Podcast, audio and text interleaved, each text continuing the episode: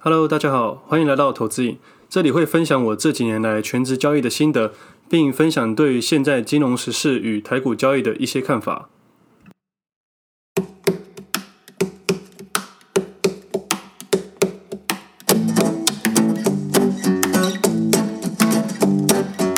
今天是九月十号，星期四，这是我第二十五集的节目，我是魏德。今天想聊一个主题，在投资世界里，相同一件事是对的，也是错的。最近我的减肥计划慢慢有成效了。这一周每天早上固定去晨跑，还会带我家的小公主去。现在都去家里附近公园运动，所以就让她放神，让她自由活动。她现在跟公园管理员一样，哪里都要凑一下热闹。很多一早阿公阿妈在跳舞，她也很喜欢跑人家中间去参一卡。前几天有个阿妈在卖菜，然后很多人围过去看，然后我们家的小公主要跑过去凑一卡，她一头栽在人群之中，旁边有个阿妈被那毛毛的东西吓到。那因为这几周晨跑的关系，那那边的阿公阿妈都认识他了。哦，对了，小公主是我养了一只八年的柴犬。这几天 Podcast 的总排名出乎我的意料之外，竟然跑到第五名了。很谢谢大家的推荐。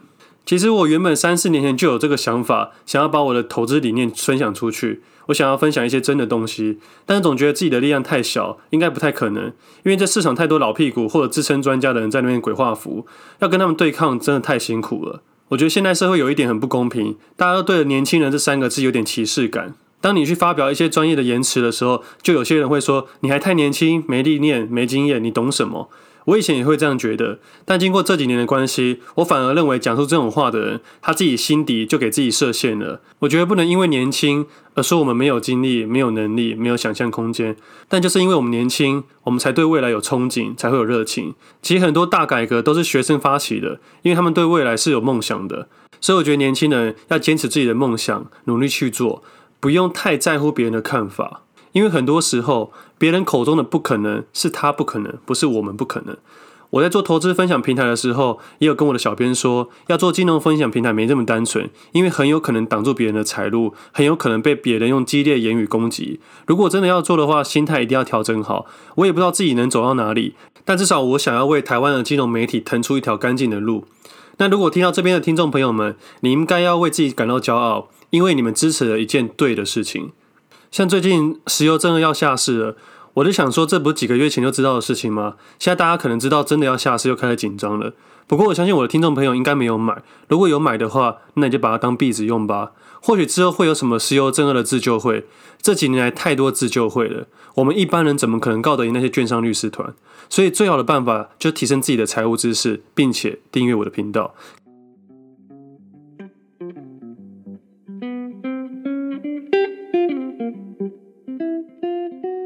前几天有个朋友私讯我，他说有听众觉得我讲保险讲得太表面，保险的用途其实可以节税。其实我知道可以节税，我只是用我的方式简单的跟我的听众说明。那如果听众朋友有疑虑，我就补充说明一下了。因为我的节目主要是以投资和简白的话语去说明一些金融商品。那上一集节目可能有些听众会误解，不过有一直听我节目的朋友就知道，我喜欢把复杂的东西直白的说明。那如果刚加入的听众朋友，我在这边跟你们先说道歉。那我也补充说明一下，在一般的情况下，真的需要节税的民众真的不多，所得金额要到一定的程度以上才需要去节税。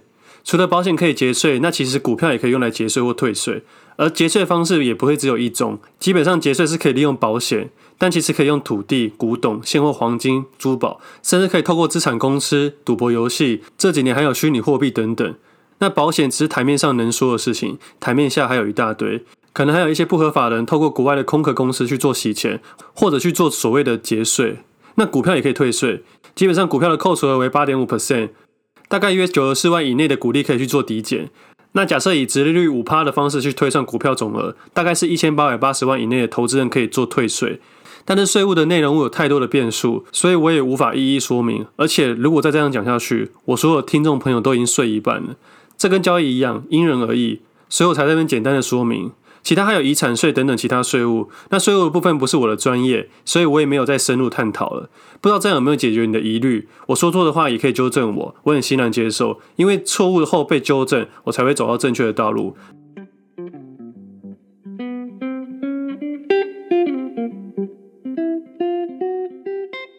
接下来回答一下听众的留言问题。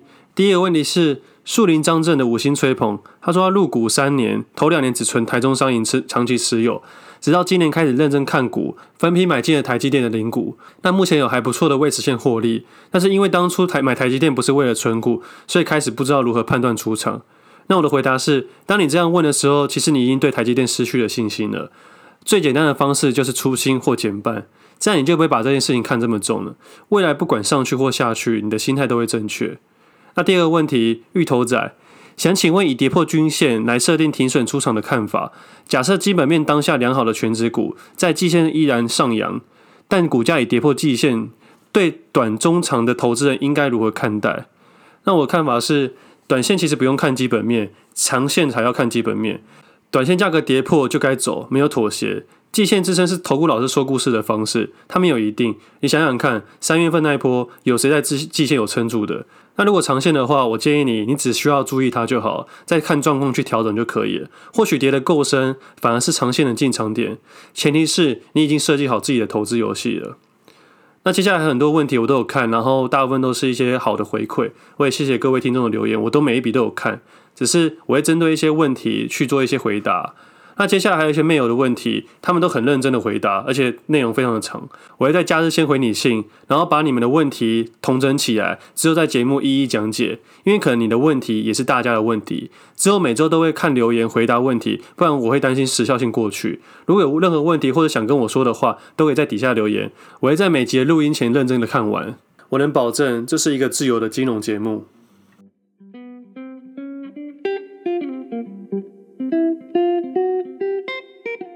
接下来来聊一下台股吧。在聊台股之前，我想先说一下，我前几天听的报道者的 podcast，才知道原来童子贤董事长也是他们的最大赞助商之一。我一直以来都很喜欢这个老板，因为他很支持一些客观立场的媒体，他也是公司电视台的赞助者之一。我觉得报道者他们很辛苦，他们为了避免一些利益纠纷，必须要抵抗一些公司的诱惑，只能靠我们大众去支持他，爆出一些最真实的内容，而不是一堆过滤后的新闻。那童子贤董事长也表示，他不参与报道者任何事情，让他们成为真正的独立媒体。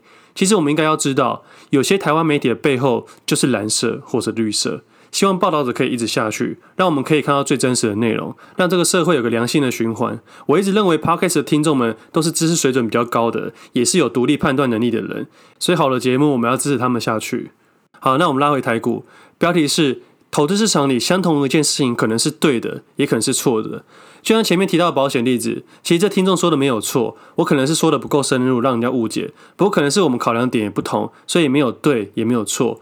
那昨天我朋友的引介，他好朋友是我听众，希望能跟我吃顿饭。他们是一对年轻的夫妻，他们两个都有在做投资，一个是做股票，一个做期货，但常常因为投资买卖的概念不同而吵架。后来我认真了解之后，我建议他们分两个账户，然后彼此不要影响对方，自己独立的去操作。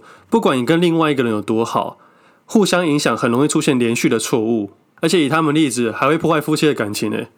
突然间觉得自己好像变成爱情的顾问。其实，在爱情里，很多事情可能是对的，也可能是错的，跟投资也是一样，完全因人而异。因为没有标准答案，所以爱情跟投资都让人着迷。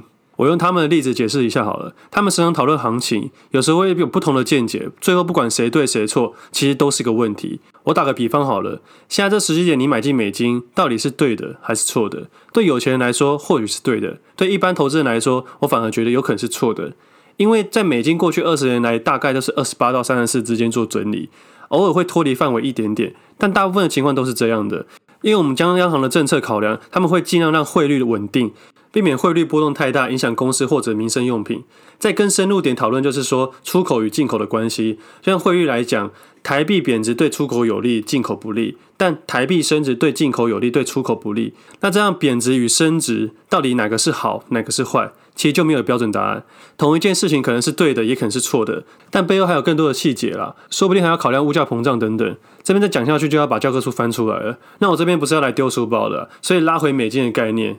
假设以一般的投资人角度来说，这种政府赚不了大钱，因为政府太小了。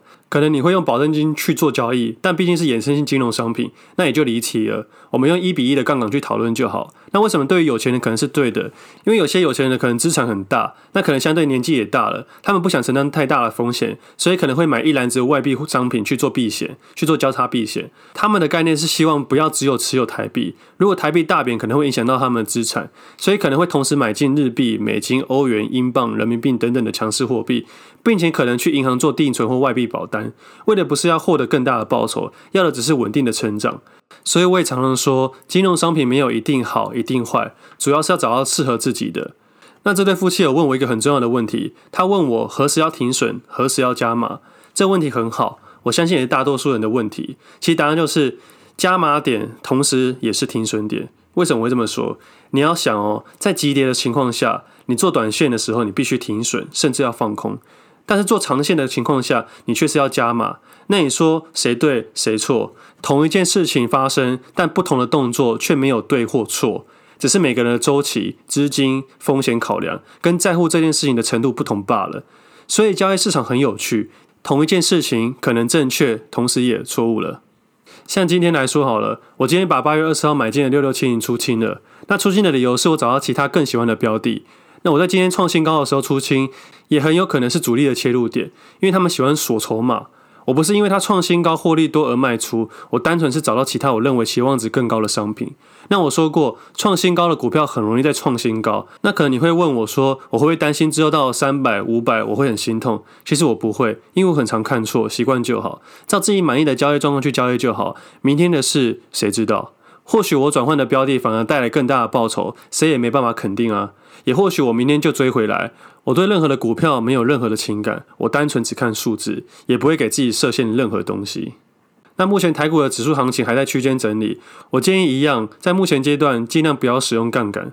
而美股在这周连续跳水三根，其实就是一个很重要的讯号，投资朋朋友们一定要注意，因为这回档是相当可观的。如果你没有使用杠杆的话，真的大回档的时候，你会有足够的时间去做停损，所以不用太过担心。那在这礼拜一晚上十点的时候，我看了一下费半指数，就发了一个文说，大家不要太担心，早点睡觉，明天再看就可以了。因为我记得一开盘就跌了四 percent 吧，要大家早点休息，不要想太多。不是因为我没部位在场外看。而是因为我以平常心去看待这件事情。那今年三月到七月的股神可能都不见了。老实说，这两个月的台股才是我出国前认识的台股。我觉得这样的有涨有跌的难度才是正常的。那为什么要早点休息呢？